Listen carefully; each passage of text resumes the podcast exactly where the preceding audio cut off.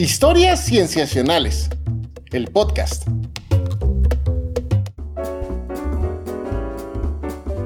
Bienvenidos a Historias Cienciacionales. Una vez más estamos grabando para ustedes el especial de los premios Nobel, amigos. Yo me llamo Víctor Hernández y estoy muy contento de saludar a mis amigos, comenzando por Sofía Flores. Hola, Sof. Hola, Vic, ¿cómo va todo? Todo va bien, gracias. ¿Tú qué tal? Bien, muy emocionada por los premios de este año. Sí, en esta semana ajetreada para quienes nos toca cubrir esto que ocurre en la ciencia. Sabemos también que, bueno, está emocionado nuestro querido Rodrigo Pacheco. Pach, ¿cómo estás? Hola, Sofía, Víctor. Estoy contento como cada episodio, pero este más, ¿qué onda con que ya pasó un año y estamos regresando a nuestro querido especial de los premios Nobel que esperemos que ustedes disfruten tanto como nosotros disfrutamos hacerlo, porque a mí siempre me entusiasma y me interesa, eh, me entusiasma el que nos cuenten de qué, de qué van los Nobel y profundizar al respecto y siempre son bien interesantes abordarlos. Siempre es cosas increíbles lo que ocurren aquí. Sí, aprender un poco más sobre las distintas disciplinas y subdisciplinas. Que bueno, ustedes que nos escuchan ya, sabes, ya saben que nosotros tenemos formación en biología, entonces quizá el de fisiología o medicina no nos queda tan lejano, pero en los de física y química eh, solemos aprender desde cero, ¿no?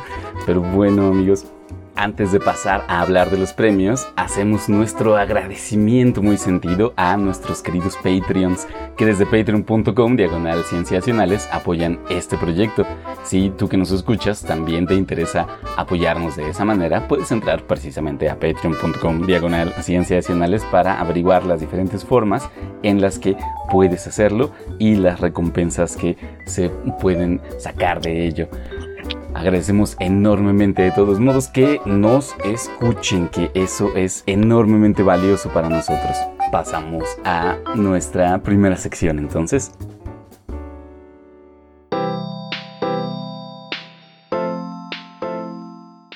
que es la sección en la que vamos a platicar del Premio Nobel de Fisiología o Medicina, tal como lo dejó estipulado Alfred Nobel.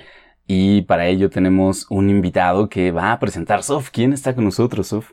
Sí, para este premio está con nosotros el doctor Enrique Hernández Lemus, quien es coordinador y, bueno, quien dirige el Laboratorio de Genómica Computacional del Instituto Nacional de Medicina Genómica. Doctor, muchas gracias. Hola, hola, ¿qué tal? Con gusto. Y pues justamente vamos a hablar de este premio Nobel que fue otorgado por justamente las vacunas de RNA mensajero entonces, pues podemos justamente comenzar con la primera pregunta y que justamente, pues todos vimos los beneficios de, estas vacunas, doctor, eh, sobre todo con la pandemia de COVID-19, que no es algo novedoso, pero bueno, mejor usted nos puede un poco dar más contexto y por qué tener estas vacunas representa un avance. Ok, eh, vacunas hay desde hace mucho, mucho tiempo y la idea fundamental de una vacuna, como seguramente saben, es tener una versión de las eh, componentes moleculares que despiertan la respuesta inmune cuando tenemos una infección, se llaman antígenos, eh, que sea una versión que permita que se genere inmunidad, particularmente una cosa que se llama inmunidad de memoria, células de, memoria, para que cuando nos enfrentamos a una enfermedad, entonces tengamos, eh, pues previamente ya, digamos, listo el, arsenal inmunológico para defendernos ante ella. Típicamente las vacunas consistían en versiones, por ejemplo, particularmente las vacunas contra virus, consistían en versiones de virus atenuados o versiones de virus atenuados significa que al virus lo, templaban con temperatura de tal manera que su capacidad infectiva era, era menor, o de virus eh, que se llamaban incapacitados, de tal manera que la capacidad infectiva del virus no existía, pero las eh, moléculas antigénicas que permitían reconocerlo existían. Y típicamente esto se hace cultivando los antígenos en, células. Eso está muy bien, eso nos ha dado buenas vacunas, pero tiene algunas eh, desventajas, particularmente respecto a una respuesta muy rápida. Hay dos grandes cosas que las vacunas de RNA mensajero cambian. Una tiene que ver con cómo podemos nosotros llevar las vacunas, no hacer vacunas de las que están cultivadas en células. Es costoso y toma mucho tiempo porque hay que inocular las células, cultivar los antígenos, purificar los antígenos, ponerlos en un vehículo, etcétera. Y la otra cuestión es que son difíciles de modificar porque, por ejemplo, cuando tenemos virus que constantemente están cambiando eh, mediante mutaciones su identidad eh, molecular, pues para cuando ya tenemos cultivos de células con un antígeno para un virus, resulta que ya los virus circulantes son diferentes. Entonces, eso siempre ha sido un reto y de hecho todas las vacunas que teníamos hasta antes de las vacunas de RNA tenían una serie de retos logísticos para su producción y también logísticos para que llegaran a las personas.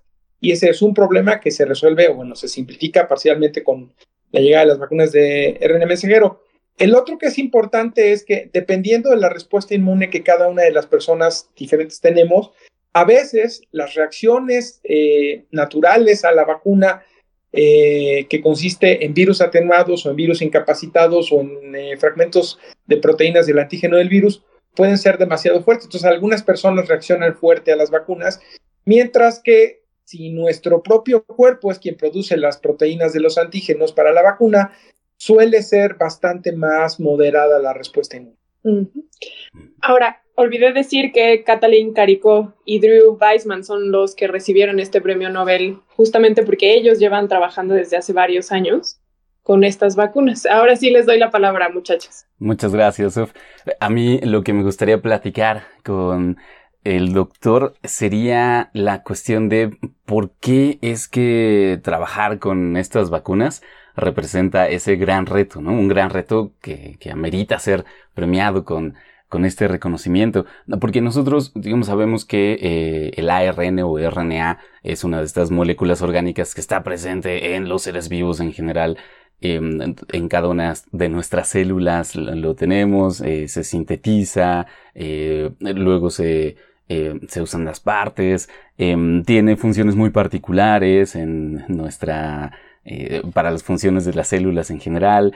Y, y, también en cuanto a qué son las cosas que producen una respuesta inmunitaria, eh, bueno, yo, recuerdo de haber visitado algunos laboratorios de inmunología y eh, pueden inyectar cosas bien extrañas en, en, los animales que, que usan para crear anticuerpos, que usualmente son conejos, eh, y salen anticuerpos de esas cosas, ¿no? Entonces, eh, uno pensaría por qué el ARN o RNA era tan complicado de usar como algo para crear una respuesta inmunitaria. ¿Cuál es precisamente ese reto?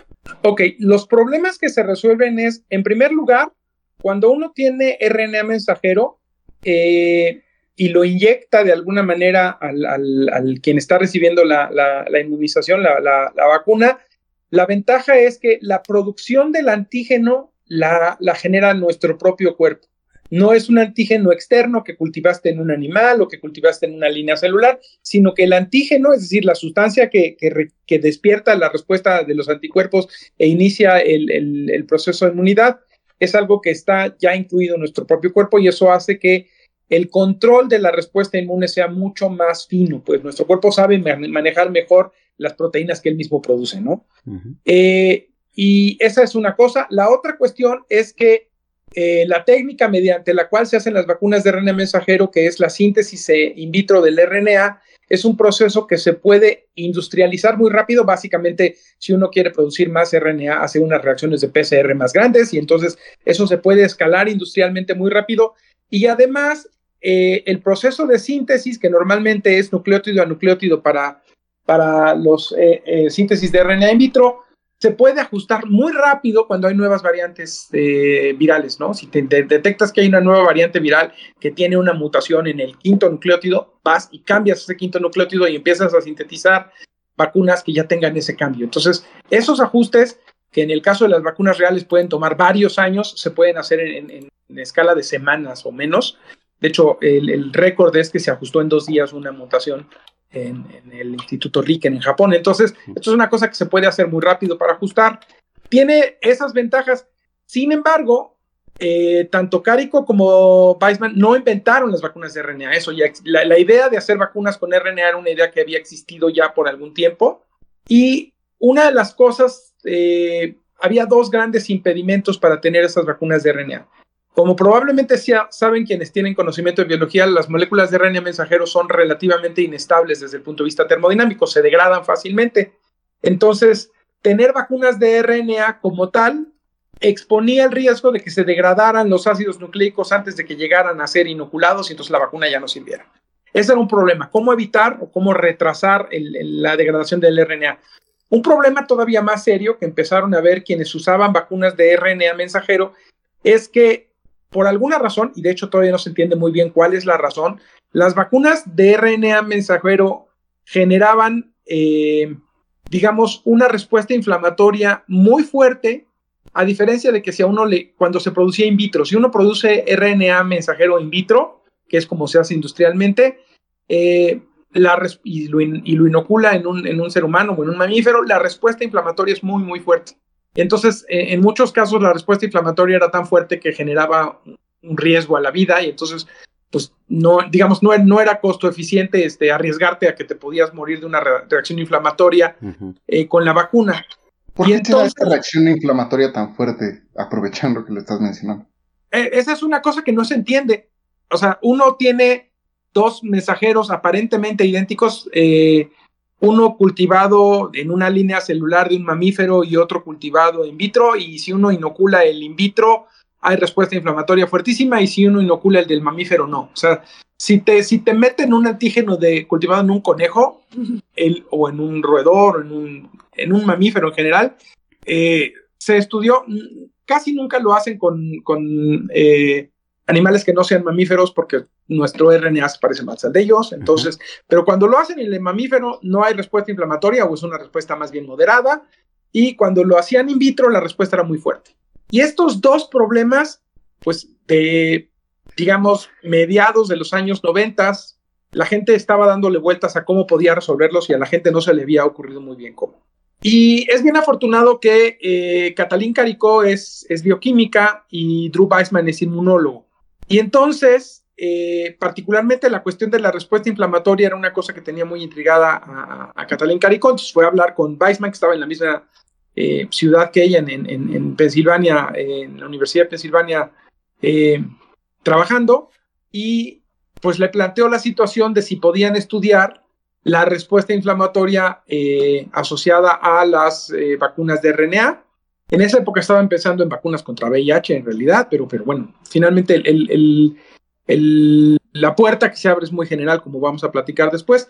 Y entonces, eh, utilizando sus conocimientos de bioquímica, se le ocurrió a Caricó que si modificaban químicamente los componentes de las bases nucleotídicas con los que se sintetiza el DNA, eh, perdón, el RNA, que se llaman nucleócidos, eh, podía disminuirse la respuesta inflamatoria. Y entonces fueron haciendo modificaciones químicas en los cuatro nucleócidos que, codifican para los cuatro nucleótidos que se utilizan para sintetizar RNA y se dieron cuenta que cuando hacían modificaciones reactivas sobre un nucleócido que se llama uridina y la convertían en otra en un nucleócido muy similar que se llama uridina, los uracilos que se producían de esa de esa eh, nucleócido daban lugar a uracidos ligeramente modificados que cuando se utilizaban para la síntesis de RNA para las vacunas, generaban vacunas que no tenían respuestas inflamatorias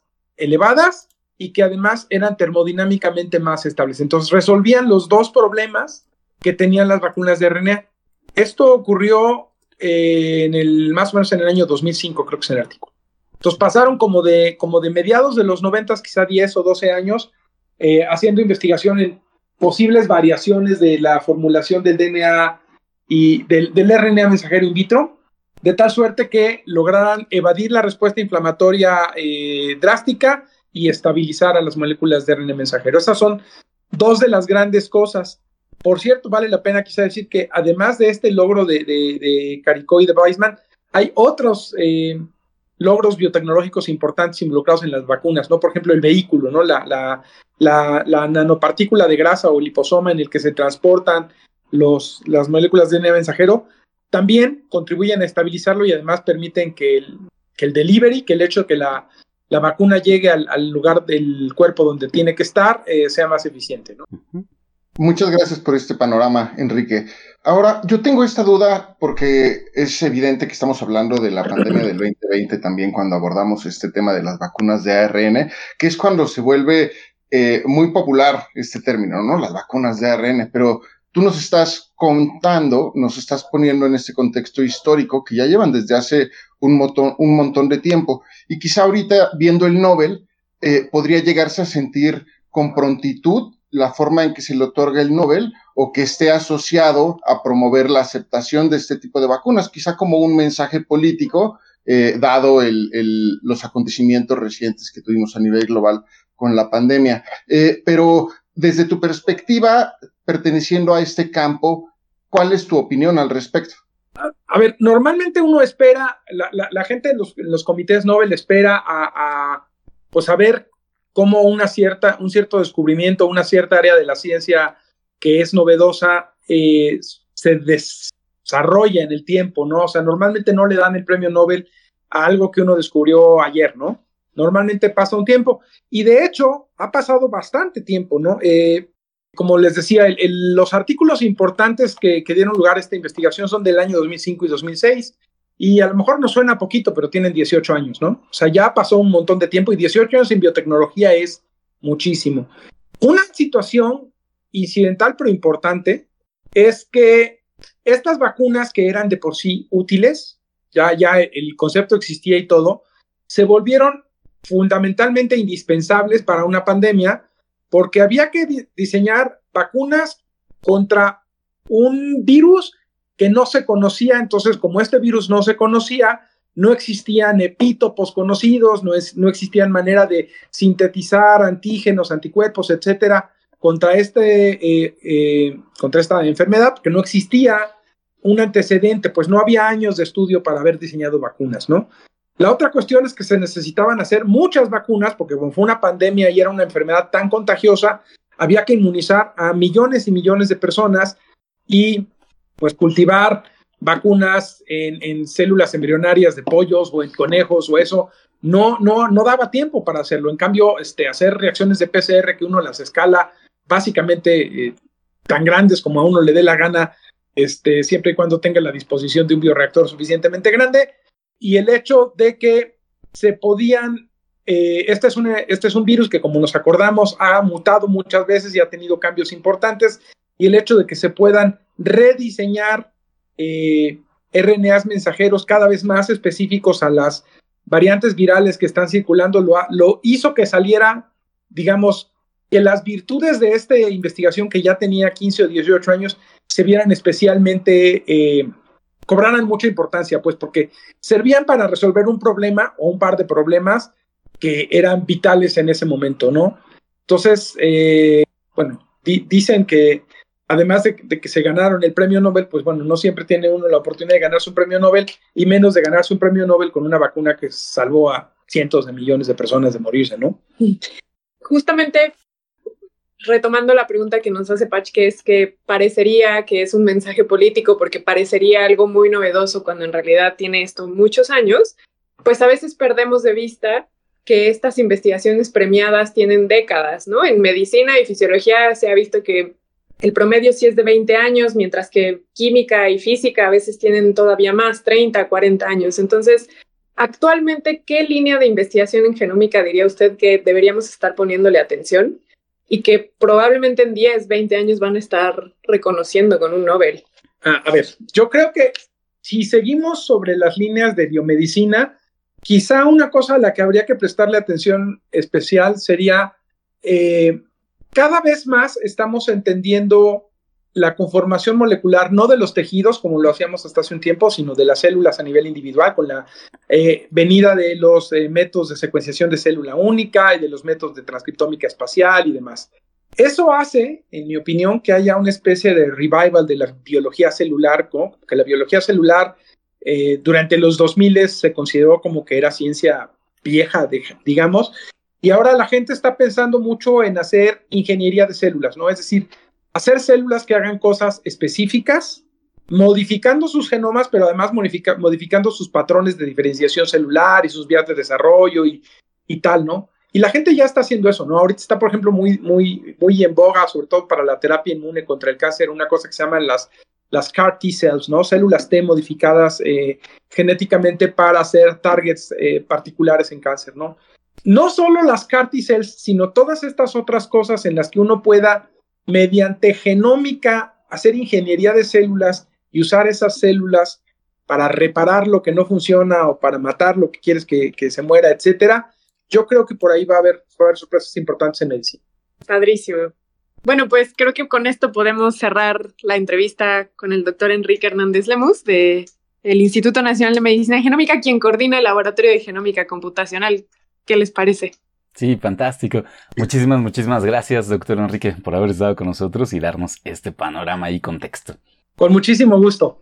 Ya solamente le pediríamos si nos puede compartir un método de contacto para las personas que estén interesadas en saber más de su trabajo, tal vez en contactarle directamente para alguna propuesta, ¿dónde es que pueden hallarlo? Eh, bueno, en mi correo en el Instituto Nacional de Medicina Genómica es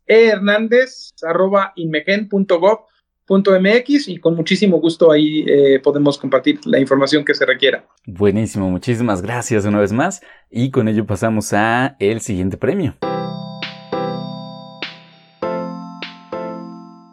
Bien, ahora estamos en esta segunda sección en la que vamos a hablar del premio Nobel de Física de este año, amigos. Está conmigo Patch todavía. Hola Patch de nuevo. Hola de nuevo, Víctor. Sí, en, este, en esta ocasión Sof no se pudo unir a esta plática en la que vamos a hablar de los laureados de este año, de Pierre Agostini, Ferenc Krauss y Anne Lullier, que dice la academia se les premia por métodos experimentales que generan pulsos de luz de segundos. Ahora vamos a hablar qué es eso para el estudio de los de la dinámica de los electrones en la materia. Y para ello tenemos un invitado que me permitiré presentar en este momento. Está con nosotros el doctor Giuseppe Pirruccio, que es investigador del Departamento de Física Química del Instituto de Física de la UNAM, investigador titular de tiempo completo. Es también el encargado del Laboratorio de Nanofotónica Avanzada y le agradecemos muchísimo por estos minutos para esta charla. Hola Giuseppe, ¿cómo estás? Muy bien, muchas gracias por invitarnos, por invitarme. Gracias, gracias a ti por este tiempo. Pues nos encantaría platicar contigo a respecto de este premio y para ponernos en contexto inicial, pues nos gustaría que, que nos contaras un poco al respecto de por qué es importante hacer investigación al respecto de pulsos de luz cada vez más breves. Una cosa que nos quedó claro este premio es que este, este, esta investigación, esta línea, estos avances tienen que ver con llegar a ese, casi casi a ese récord, a ese hito, ¿no? Que sean pulsos de luz cada vez más breves. Pero, ¿por qué nos interesa? ¿Por qué nos interesa en ciencia investigar eso? Sí, entonces la pregunta es bastante eh, general y puede ser un poquito larga de contestar, pero resumiendo, sí ha habido un incremento en el interés general científico en la creación de pulsos de luz eh, más y más cortos, eh, empezando, por ejemplo, con el premio Nobel del 2018, que también era sobre láseres y también era sobre láseres pulsados, en particular era femtosegundos. En ese caso, la idea, digamos, el premio se otorgó para el descubrimiento de cómo amplificar la potencia de eh, la potencia pico de, de, pulsos de femtosegundos sin dañar ningún otro material interno al láser. Y en este caso, ya en 2023, solamente cinco años después, se otorga otro premio Nobel para la generación de pulsos de segundos. Ahora, eh, de femto a acto hay tres órdenes de magnitud. Entonces, eh, parece ser a lo mejor poco, pero esos tres órdenes de, de magnitud eh, son muy significativos porque dan la posibilidad de acceder a fenómenos físicos que antes eran imposibles de ver porque eran demasiado rápidos. ¿Para, qué sirven esto, estos pulsos? Esencialmente, el experimento básico, digamos, primordial, es un experimento que se le llama de bombeo y prueba, en donde tú tienes un fenómeno extremadamente rápido, tan rápido que no lo puedes ver con ninguna otra técnica, y utilizas la luz para tratar de verlo, pero no lo ves como un video, como si tú agarraras la cámara de tu teléfono y le, picaras eh, record y empezaras a grabar algo enfrente de ti. Porque ningún instrumento es tan rápido como para ver, por ejemplo, el movimiento de los electrones, que es justo uno de los achievements, uno de los, de la, de, los, logros. De, los logros principales, ¿no? de, la, cosa más interesante que se podrían hacer con estos, y que ya se hacen en parte, con estos pulsos de alto segundo. Entonces, esencialmente la idea funciona de la siguiente forma. Eh, mandas un primer pulso de luz a un material del cual quieres ver lo que pasa inmediatamente después de, la llegada de este. Y luego mandas un segundo pulso que tiene un retraso controlable con respecto al primero. Y este segundo pulso eh, saca fotos del fenómeno instantáneas. Y luego, retrasando este segundo pulso, pues saca fotos a tiempos distintos. Entonces, esencialmente, el experimento consiste en tener una eh, secuencia de fotos, todos a tiempos distintos, que en, su conjunto es como si fueran un video. Ahora, ¿un video de qué? Por ejemplo, con estos pulsos de datos segundos, lo que se puede ver es eh, la dinámica electrónica, es decir, cómo se arranca un electrón de su propio eh, átomo o cómo, cómo se modifica la eh, la distribución de carga electrónica dentro de una molécula, siguiente, siguiente a, una excitación, al primer pulso que le llega. Todos estos fenómenos son tan rápidos que antes simplemente no se podían ver, simplemente uno sabía que habían pasado y empezaba a ver lo que pasaba después. Y en este caso lo que se puede ver es justo la transición, este, este, eh, este fenómeno muy rápido como la, la oscilación electrónica alrededor de un átomo, que justo tarda cientos de atosegundos. Entonces, si no tienes una medida o de un, instrumento tan rápido como para poder compararle con la rapidez del fenómeno que quiere ver, pues obviamente no lo puedes ver. Claro, nos deja. Muchas gracias. Uh. Adelante, Pacha, adelante. Adelante, Víctor, si tenías. Tú, tú, adelante, Víctor. Gracias, gracias. Eh, gracias, Giuseppe. Efectivamente, nos das un contexto muy interesante de eh, cuáles son los objetivos de investigación de, de esta tecnología. Em, y nos gustaría ahora preguntarte al respecto de pues más detalles sobre las aportaciones particulares de los laureados. Eh, por ejemplo, una de las cosas que resalta cuando uno lee sobre esa aportación particular de Anne Lullier, la laureada en física, eh, es a respecto de los sobretonos, que es un término que uno eh, ubica quizá más bien en la, en la música, ¿no? Hablando de las ondas de sonido, pero no sé si nos puedas contar un poco más al respecto de cuál puede ser el papel de ese fenómeno para este hito que la misma Lulia alcanzó. Eso fue un punto, es un punto fundamental. Estos pulsos de segundos no pueden estar en cualquier lado del espectro electromagnético, justo porque son muy, extremadamente cortos. Entre más corto el pulso de luz en el tiempo, más energético en el sentido que más eh, fuera del ultravioleta, del, del visible, tiene que estar el pulso. Es decir, eh, los sobretonos eh, que, que, encontró la laureada eh, están en una región que está en las decenas de electronvolts, que corresponde a extreme UV, o sea, ultravioleta extrema. Y es una región obviamente que no es accesible, o sea, con, lo, con el ojo humano no, no, lo vemos, y es una región en que nosotros, nosotros llamamos muy energética, porque está hacia el azul el espectro electromagnético. Y entre más al azul está la onda electromagnética, más corta es la longitud de onda. Entonces, automáticamente, si uno pudiera tomar solamente una sección de, toda la onda electromagnética, digamos, una, una oscilación, un optical cycle se le llama, un ciclo óptico.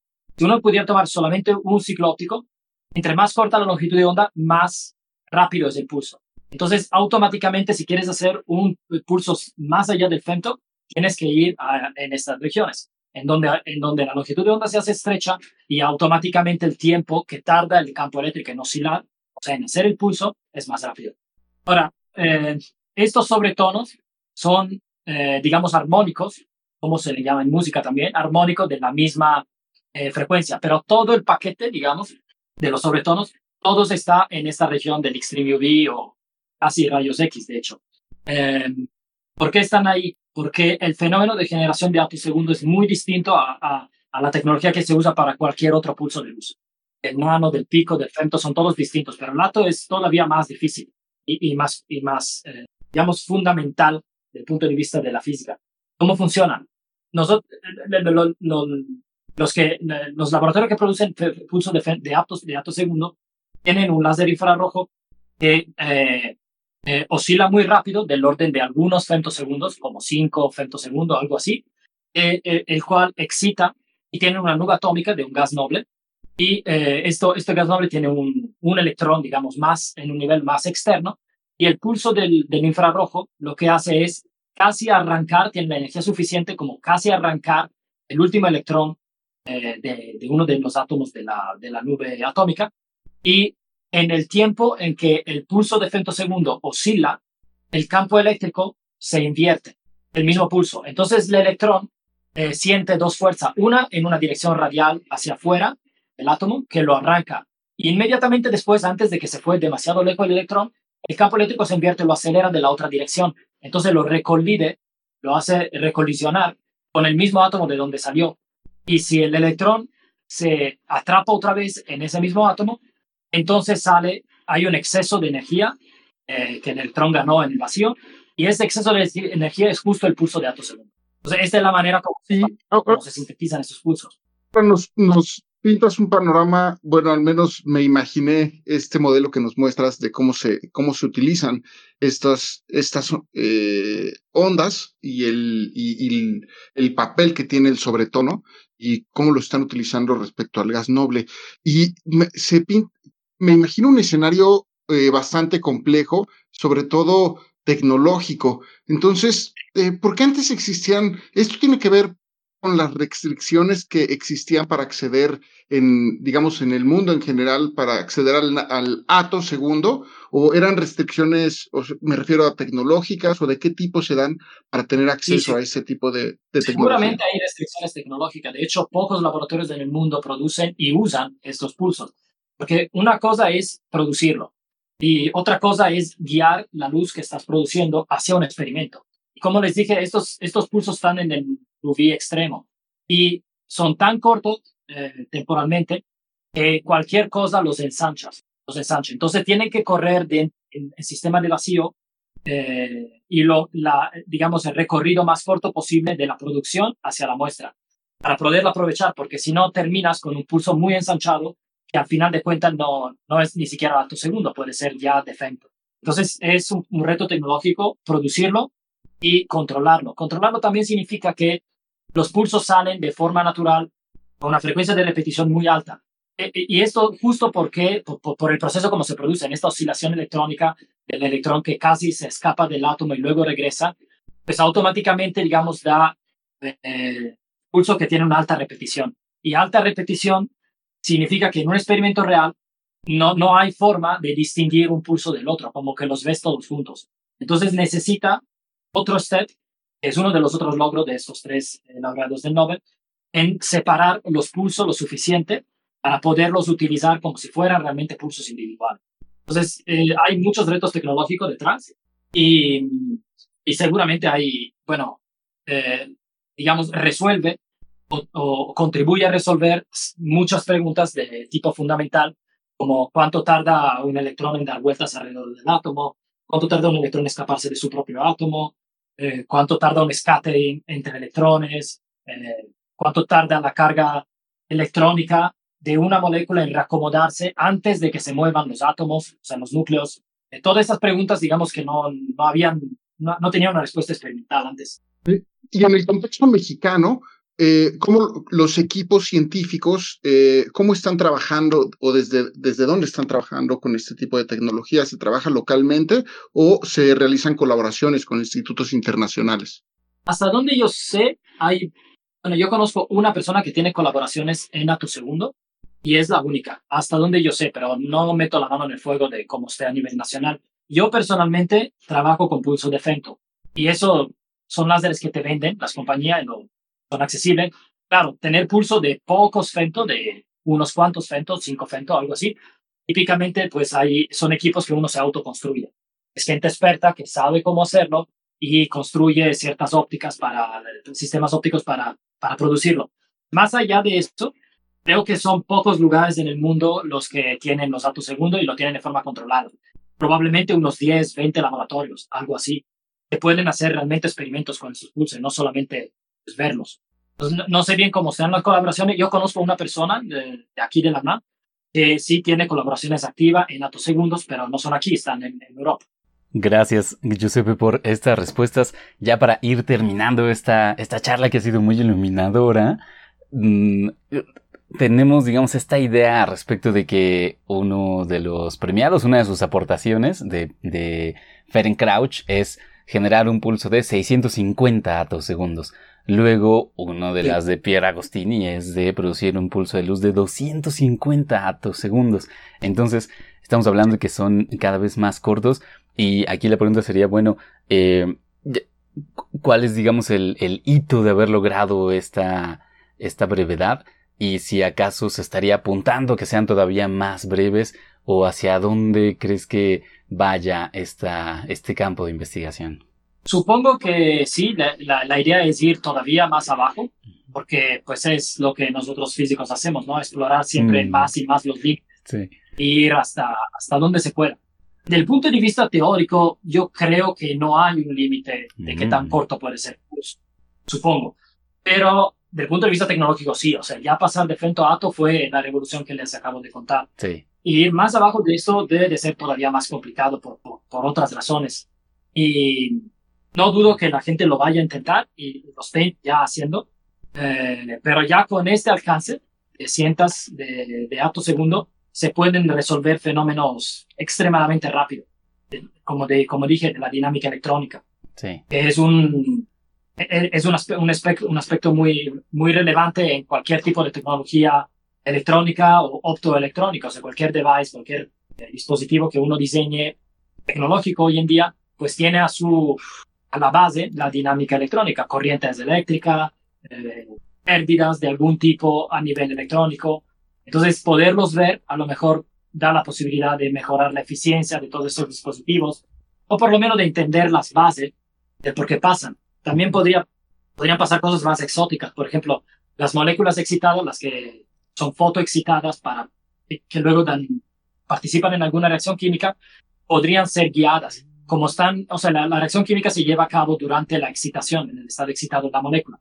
Entonces podría ser que eh, iluminar y controlar pulsos eh, que son del orden de la misma redistribución electrónica de la molécula pueda dar lugar a alguna dirección, o sea, que la molécula tome una dirección nueva que naturalmente no sería posible, pero está inducida por la presencia de la luz eh, que nosotros le mandamos. Mm. Podrían pasar cosas exóticas. Suena, suena muy, muy interesante, doctor Giuseppe Pirrucho. Eh, te agradecemos enormemente por haber estado con nosotros para contarnos de, de estos aportes, de darnos el contexto para entenderlos mejor, de profundizar un poco más en ellos. Es una cosa que nos gusta mucho de, de los premios Nobel en general. Eh, eh, tendrán, tendrán sus detalles que se les pueda criticar como institución, tal vez como, como hecho mismo de, de premiar, pero siempre nos dejan con este buen sabor de boca de que vienen muchas cosas por delante, ¿no? De que lo que se premia es un avance que permite abrir un montón de posibilidades y esto último que nos cuentas, pues eso nos deja ese sentimiento de entusiasmo. Entonces, eh, cerramos esta, esta charla agradeciéndote una vez más, doctor Giuseppe Pirrucho del Instituto de Física de la UNAM. Muchas gracias por haber estado con nosotros. Gracias a ustedes. Y, y finalmente, antes de dejarte ir, eh, si quisieras compartir algún método de contacto con el público que nos escucha, eh, hay quien da su red social, hay quien da un correo o la simple página de su, de su laboratorio. Eh, ¿Cuál podría ser ese método para que alguien interesado sí, te buscara? Pues la, la, primera es seguramente mi correo, es pirrucho arroba yahoo, perdón, arroba física punto unam punto mx. Y luego me encuentran en la página del Instituto de Física, ahí están todos los investigadores viéndome a mí. Y seguramente mi puerta aquí en el Instituto de Física, Física siempre está abierta, entonces pueden simplemente venir a tocar aquí en mi oficina o abajo en mi laboratorio. Eh, siempre estoy disponible para los estudiantes y para, para ver ah, de un punto de vista de trabajo, o sea, de servicio social, tesis, o también de un punto de vista de divulgación, si a alguien le interesa algún aspecto, que podemos platicar siempre me encuentran aquí en el Instituto de Física. Fantástico. Una vez más, muchísimas gracias. Gracias. Y ahora estamos en nuestra tercera sección en la que vamos a hablar del Premio Nobel de Química. Está conmigo todavía Patch. Hola Patch. Hola, con gusto. Aquí seguimos. Aquí seguimos. Tampoco en esta sección nos pudo acompañar nuestra querida Sof. Sabe que le mandamos muchos saludos. Seguro está también siguiendo esta conversación que se ha desarrollado alrededor de los premios Nobel y en particular alrededor del de química que se otorga a Moungi Bagwendi, a Luis Bruce y Alexei Ekimov por el descubrimiento y desarrollo de los puntos cuánticos ahí lo dejan. Descubrimiento de los puntos cuánticos. Luego el comité del Nobel añade que dice que estas partículas diminutas tienen propiedades únicas y ahora eh, se, han, se han utilizado en pantallas de televisión o en lámparas o linternas LED. Entonces hablaremos un poco más al respecto de esta, de estos fenómenos, de esta idea de los puntos cuánticos. Y para ello tenemos a un invitado, Patch. Está con nosotros el doctor Hugo Lara. Él es investigador del Departamento de Física Química del Instituto de Física de la UNAM y su línea de investigación se centra en el estudio de semiconductores de baja dimensionalidad. Nos da mucho gusto que esté con nosotros. Hola Hugo, ¿cómo estás?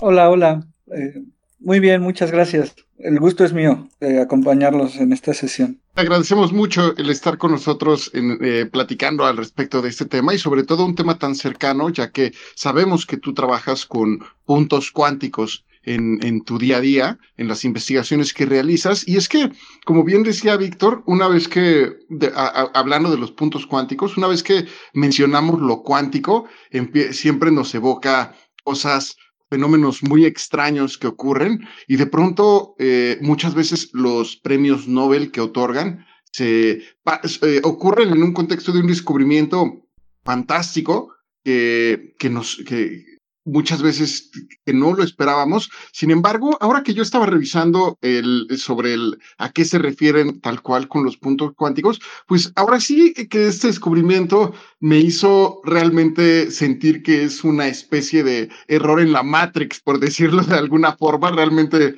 es muy peculiar, pero me, gustaría que tú nos contaras, Hugo, a qué nos referimos cuando hablamos de, de un punto cuántico.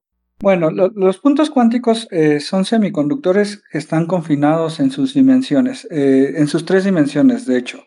Son, son nanomateriales eh, que, siempre, que generalmente tienen un tamaño menor a 10 nanómetros. Por supuesto que, que para cada compuesto químico este tamaño puede variar porque depende de las propiedades intrínsecas del electrón que está dentro de, la estructura cristalina o, de la composición química de cada material, pero básicamente son, son semiconductores confinados en sus tres dimensiones y que tienen tamaños menores a 10 nanómetros o eh, específicamente al radio de Bohr.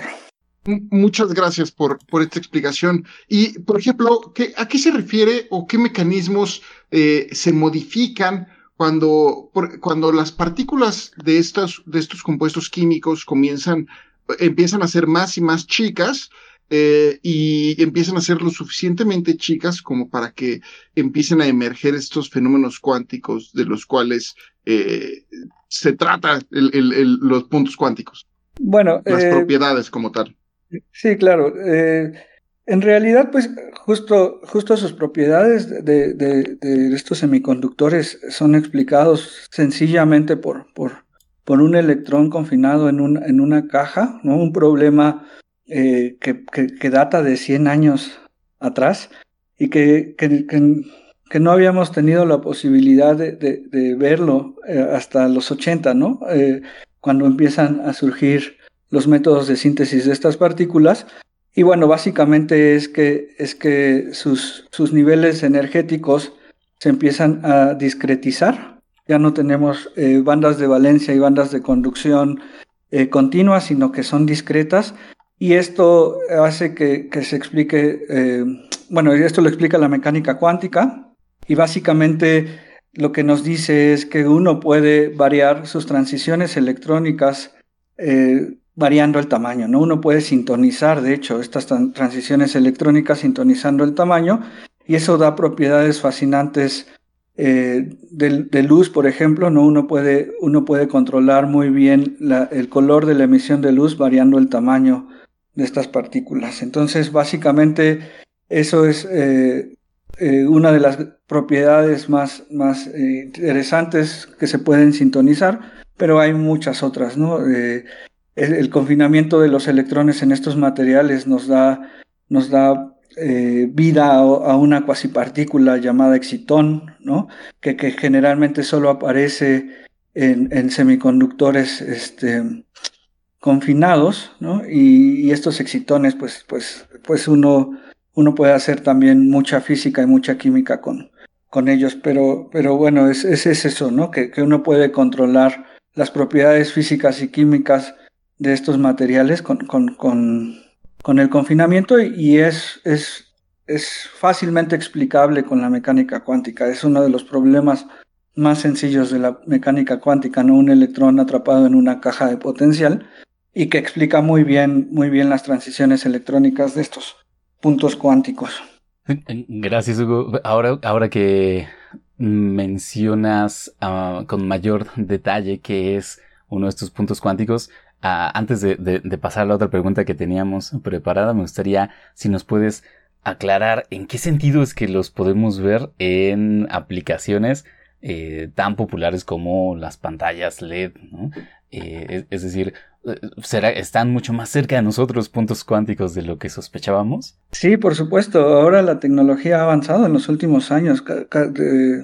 Las pantallas eh, han, utilizado mucha física, hay, mucha física detrás de, y, mucha química detrás de las pantallas de televisión, ¿no? De, desde el plasma hasta ahora que, las pantallas eh, más novedosas justo son de puntos cuánticos. Y esto es porque uno puede definir muy bien los colores uh -huh. mediante el tamaño, ¿no? Eh, en realidad antes las pantallas utilizaban solo tres colores y de ahí formaban todos los demás, pero ahora con los puntos cuánticos uno puede tener una mayor definición del color uh -huh. gracias a estas propiedades tan, tan bonitas de estos materiales.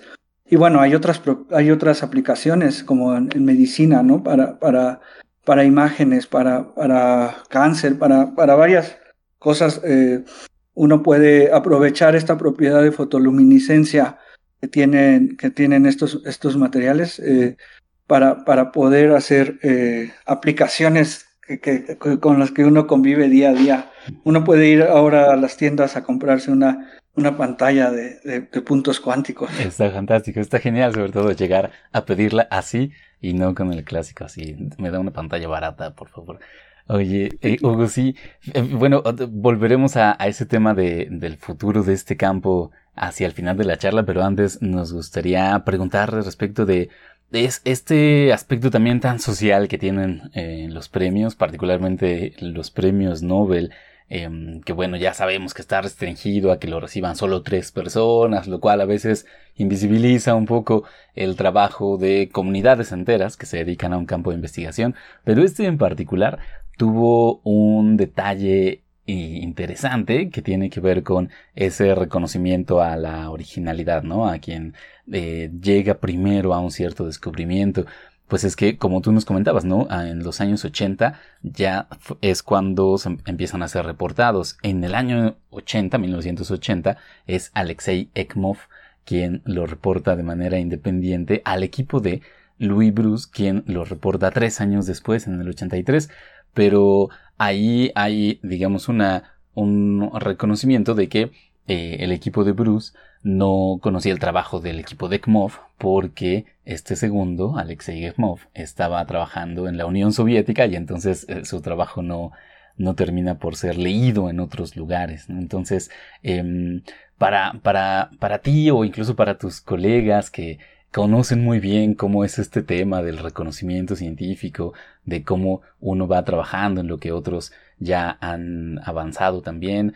Eh, ¿qué, ¿Qué opinión te ha merecido este, este hecho, ¿no? Que el premio considere a ambos, a ambos grupos de trabajo.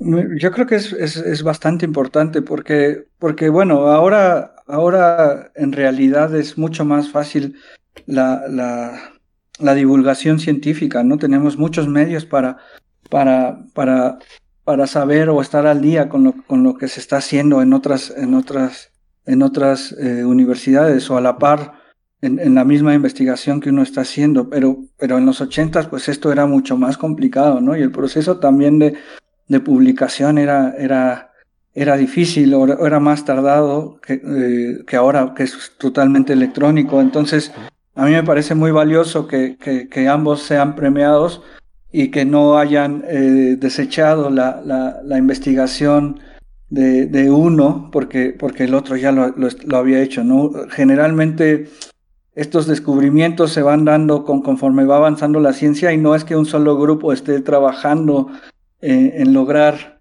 eh, sus metas. ¿no? Generalmente uno comparte con otros laboratorios en otras partes del mundo objetivos objetivos comunes y entonces, pues, pues puede ser que, casi al mismo tiempo uno, uno logre estos descubrimientos y me parece muy valioso que, a ambos se les haya otorgado el, premio Nobel, ¿no? Ambos, ambos eh, contribuyeron a, que esto lo pudiéramos hacer eh, en casi todos los laboratorios del mundo, ¿no? Entonces, para mí es, muy valioso que, que ambos sean reconocidos.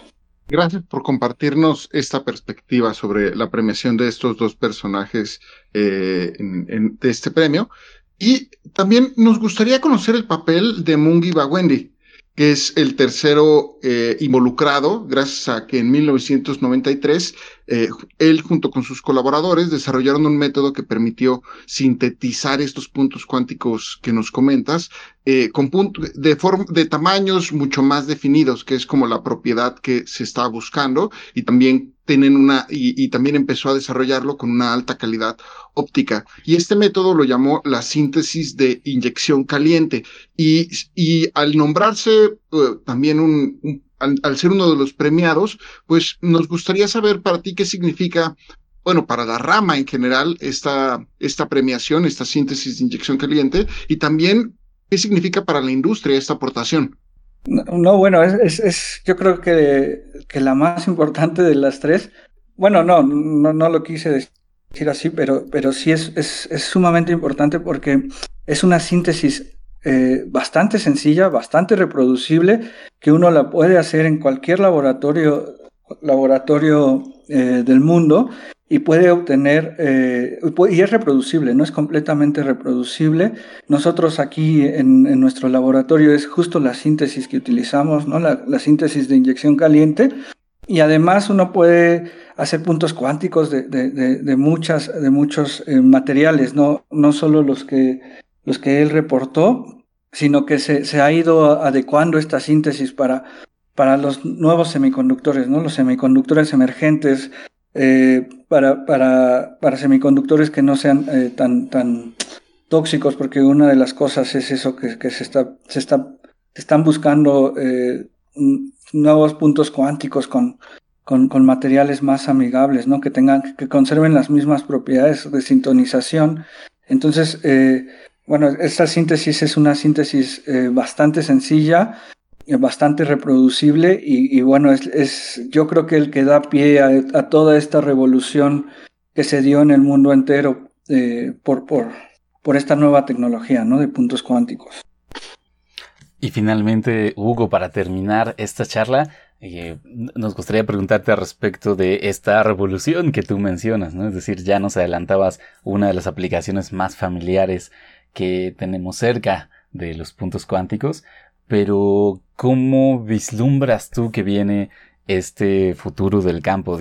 Además del impulso que probablemente va a tener por este premio, eh, quizá nos puedas compartir cómo se ve, digamos, eh, el uso de puntos cuánticos, ya sea en la investigación básica como la que tú haces o algunas aplicaciones prometedoras para el futuro.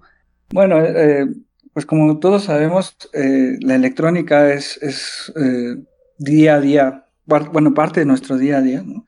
Eh, y siempre se va a la miniaturización de, de, toda la electrónica. Cada vez tenemos componentes más chiquitos y, y, entonces, eh, pues uno puede pensar que, que, que, estos puntos cuánticos ah, en el futuro pueden dar pie a, nueva electrónica, a electrónica flexible, por ejemplo, o a, a, nuevos LEDs, a nuevos láseres, a láseres este, eh, más chicos, ¿no? Y sintonizables también. Uno, uno puede pensar que, que, que, que, puede sintonizar el color del de, láser, ¿no? Ah, por el momento eh, tienes eh, un láser rojo y solo es rojo, pero, pero bueno, a, lo mejor en un futuro estos puntos cuánticos dan, dan, dan, dan, pie a eso, ¿no?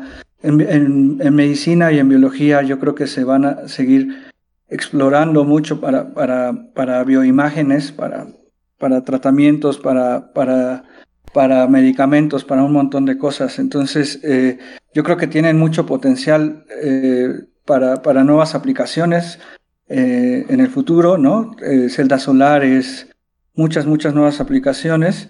y también en ciencia básica, ¿no? Nosotros, por ejemplo, estamos aprovechando esta, esta cualidad de que confinan tanto los electrones que, que cuando uno hace la transición electrónica, este, se genera una energía colombiana entre el electrón y el hueco y eso forma una nueva, bueno, una cuasipartícula llamada excitón que tiene propiedades muy interesantes y con eso nosotros estamos tratando de hacer eh, acoplamiento luz-materia que da, que da vida a, otros fenómenos físicos muy interesantes, ¿no? Entonces, tanto en la ciencia básica como, como como en, la, aplica, en la aplicación, en la tecnología, yo creo que, que, los puntos cuánticos tienen todavía mucho que ofrecernos y, ya, ya veremos cómo, cómo nos va en unos, unos cuantos años, que ahora avanza tan, tan rápido la tecnología. A ver si podemos hablar en unos 3, 5 años para ver qué, qué es lo nuevo eh, eh, en esta rama, ¿no? Sí, estaremos definitivamente muy atentos para ver cómo se desarrolla toda esta rama que seguro todavía tiene varias cosas interesantes que guardar en ese futuro. Pues con ello entonces terminamos esta charla, Hugo, doctor Hugo Lara. Antes de despedirnos de ti, nos gustaría preguntarte por un método de contacto, de que las personas que te hayan escuchado tal vez quieran aclarar alguna otra duda o saber más de tu trabajo, dónde es que pueden encontrarte. Por supuesto, eh, hay un Twitter del grupo de investigación es Hugo-LFC y también pueden escribirme a mi correo, con gusto les respondo, hugo.lara.física.unam.mx. Muchas gracias a ustedes. hombre, un placer, un placer tenerte por acá, doctor Hugo Lara del Instituto de Física de la UNAM. Muchísimas gracias. Gracias. Y con eso terminamos este especial de los premios Nobel de 2023.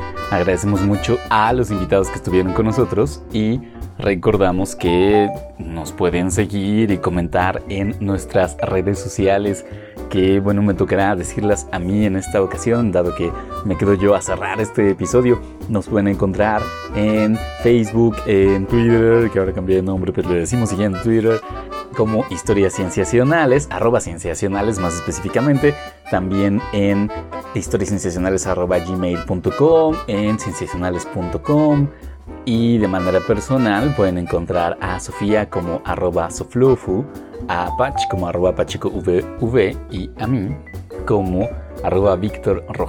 Les agradecemos enormemente por habernos escuchado. Como diría Pach, hasta pronto.